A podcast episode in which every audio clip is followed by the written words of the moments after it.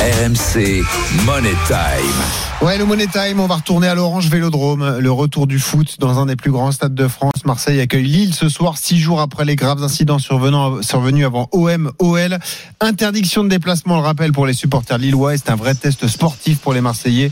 Le LOSC est quatrième de Ligue 1, Marseille dixième. Stephen, Oui. on accueille du lourd. Walid Acharchour, Oui. Jeannot Rességuier, Oui. Florent Germain, salut à Oh, vous trois. triplette. Ah ouais. Salut les amis, salut, Salut les amis. bonsoir à tous. Alors là, il y a- Salut les amis il n'y a, pas beaucoup Salut de cheveux Benoît, là. salut non Stephen. Il n'y a pas beaucoup de cheveux et je suis très fier de recevoir Jeannot Rességuier pour la première fois Ah dans oui. Stephen Time. La Merci voix Jeannot. du foot dans le Stephen Time, ça. Il la fallait bien cette première, ça va Stephen Ça va très bien Jeannot, merci beaucoup. Bon, avant la vie de Walid, on va parler. euh, Notre débat, c'est euh, de savoir si les Marseillais auront digéré tout ce qui s'est passé la semaine dernière. Florent Germain, justement, tu as passé toute la semaine auprès d'eux.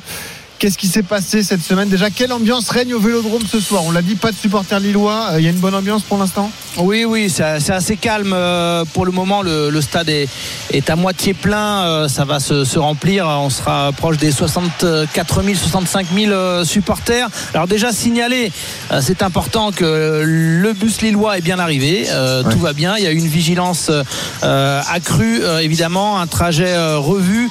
Ils étaient dans un hôtel des, des quartiers sud, euh, vers les quartiers Borély, pour ceux qui, qui Pas, connaissent. pas- pas Euh, le même hôtel que les Lyonnais non, pas le même hôtel que le Lyonnais. Pas très loin non plus, c'est-à-dire qu'eux ils étaient sur la corniche, mais ce qui a énormément surpris euh, dimanche, c'est qu'en partant de la corniche, tu pouvais arriver au, Tu vas tout au droit, stade tu en vas tout 5 droit. minutes euh, par le Prado. Hmm. Euh, L'itinéraire qu'avait pris le, le pape, par exemple, avec euh, une sécurité euh, évidemment euh, drastique. Euh, et là, on avait préféré euh, faire un tour de 35 minutes. C'est-à-dire que le, le, le trajet euh, emprunté par les Lyonnais a beaucoup surpris et beaucoup fait débat. Bref, les Lillois sont arrivés.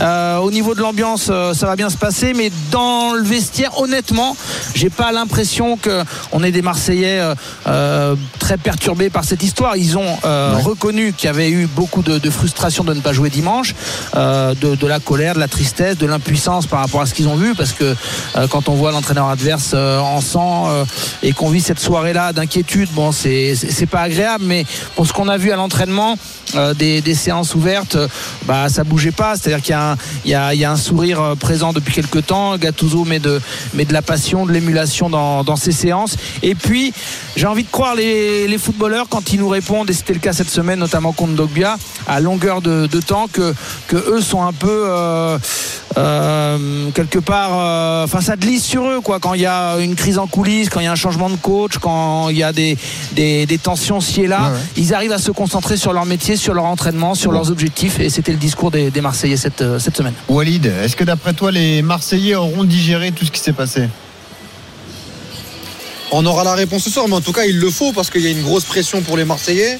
Ils rencontrent une équipe lilloise qui s'est rassurée contre Monaco la semaine dernière et qui est quatrième. Il y a Nice qui va jouer contre Rennes euh, dimanche et euh, qui peut euh, accroître le nombre de points au classement par rapport à l'OM. Donc ça commence à avancer.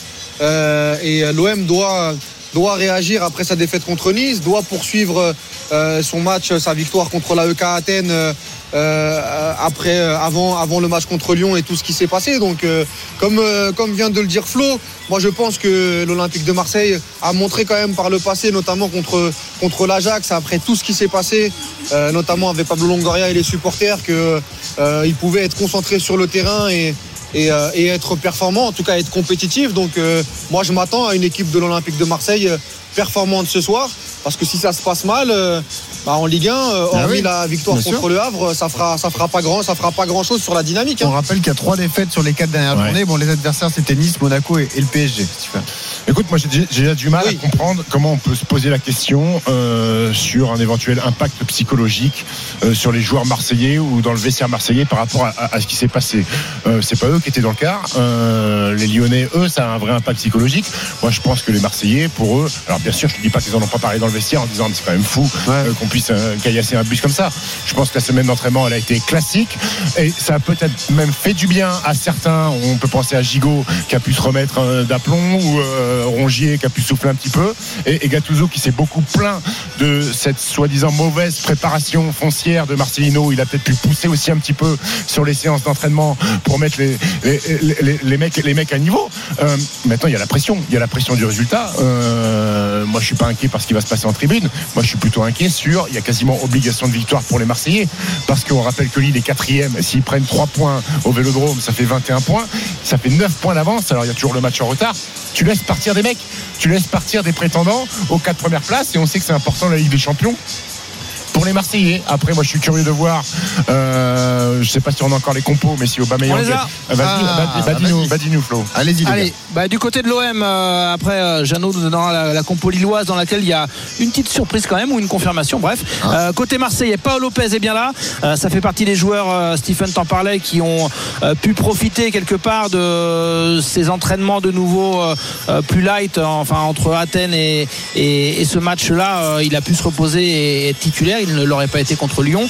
Euh, Gigot aussi de retour en charnière centrale aux côtés de Chancel Bemba. Sur les côtés de la défense, à droite, Jonathan Tlos, à gauche, Renan Lodi. C'est un 4-3-3, comme on le disait euh, euh, ce matin, euh, avec Rongier, capitaine devant la défense, entouré de Kondogbia et de Verretou. Et le trio offensif, ce sera Sarr à droite, Harit à gauche et Pierre-Emerick Aubameyang à la pointe de l'attaque marseillaise. Ça veut dire que sur le banc, on a notamment des joueurs comme Ndiaye ou comme Joaquin Correa.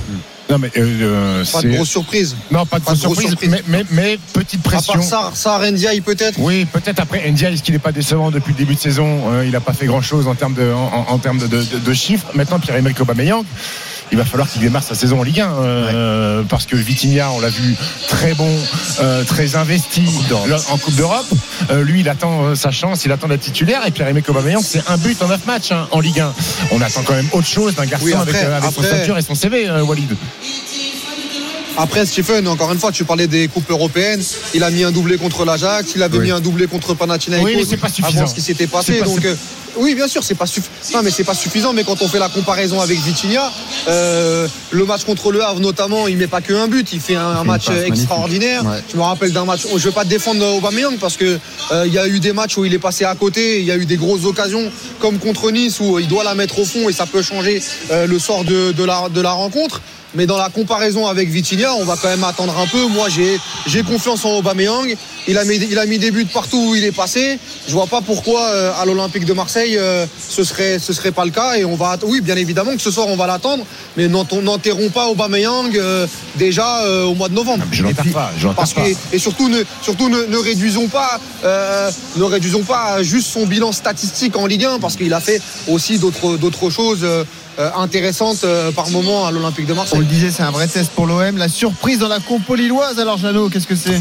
La surprise, c'est que euh, Fonseca euh, maintient l'équipe qui a euh, Ah. battu Monaco, à part Diakité, puisque vous le savez, il est sorti blessé, touché au, au C'est Thiago Santos qui va occuper le, le flanc droit. Et donc, ça veut dire que Jonathan David débutera oui, sur le banc des remplaçants, avec toujours euh, donc le, le Turc en faux numéro 9, Yaditse, qui eh bien, est une véritable révélation. Lui, de retour de près à, à- au LOSC, véritable révélation pour le LOSC, donc en ce début de, de saison ou cette première partie de, de saison. Donc Chevalier dans les buts, Euh, la charnière Yoro Alexandro, donc confirmation aussi que Umtiti, bah, il va essuyer encore une fois de plus le, le banc des remplaçants. Thiago Santos à droite, Ismaili à gauche, le milieu de terrain à 3 avec Gomez, Ben Taleb et euh, Benjamin André le, capitaine qui sera donc euh, normalement derrière l'attaquant axial qui sera Yaditse, accompagné de Zegrova à droite et accompagné de Cavallero à gauche. Donc voilà, des choix très forts de la part de Fonseca, euh, mais en s'appuyant tout de même, en mettant Cabella, en mettant David sur le banc des, des remplaçants, en mettant Umtiti également, il s'appuie sur euh, ce qui a été, euh, semble-t-il, d'après ce que disent tous les, tous les gens qui étaient au match euh, Lille-Monaco, le match le plus abouti depuis le début de cette saison de la part du LOSC. Donc attention avec Marseille, dont on parlait à l'instant sur le fait que cette équipe-là avait un gros défi à relever. Eh oui. En face, il va y avoir du répondant. C'est sûr. Ça nous offre un beau match en perspective ce soir, 21h, Marseille-Lyon. Et je signale juste pour euh, clôturer et fermer la page des graves incidents OMOL, cette magnifique initiative que nous a raconté Florent Germain, qui est à retrouver sur rmcsport.fr. Un enfant qui était au stade dimanche soir, qui avait fait 1600 km aller-retour. Il était venu de l'Oise pour assister à Marseille-Lyon pour la première fois de, de sa vie au Vélodrome. Eh bien, il a été invité par l'entourage d'un joueur marseillais. Donc magnifique, euh, euh, voilà, magnifique cadeau de la part d'un de l'entourage d'un joueur de, Et de si l'OM. tout va bien, il est dans 20 minutes euh, à côté de nous. Ah bah voilà, et ben en plus et- il sera et- peut-être l'invité des RMC dans. Et, et si tout va bien, il rentrera en deuxième mi-temps aussi. pourquoi pas Eh ouais, Pourquoi pas Bon, merci à tous les trois. Merci Walid d'avoir Merci été là. Walid. Merci Jeannot. Merci, Merci. Les gars, on retrouve à Merci, 21h Benoît. et même à Merci à tous. 20h30 pour l'avant-match de ce match magnifique entre Marseille et Lyon.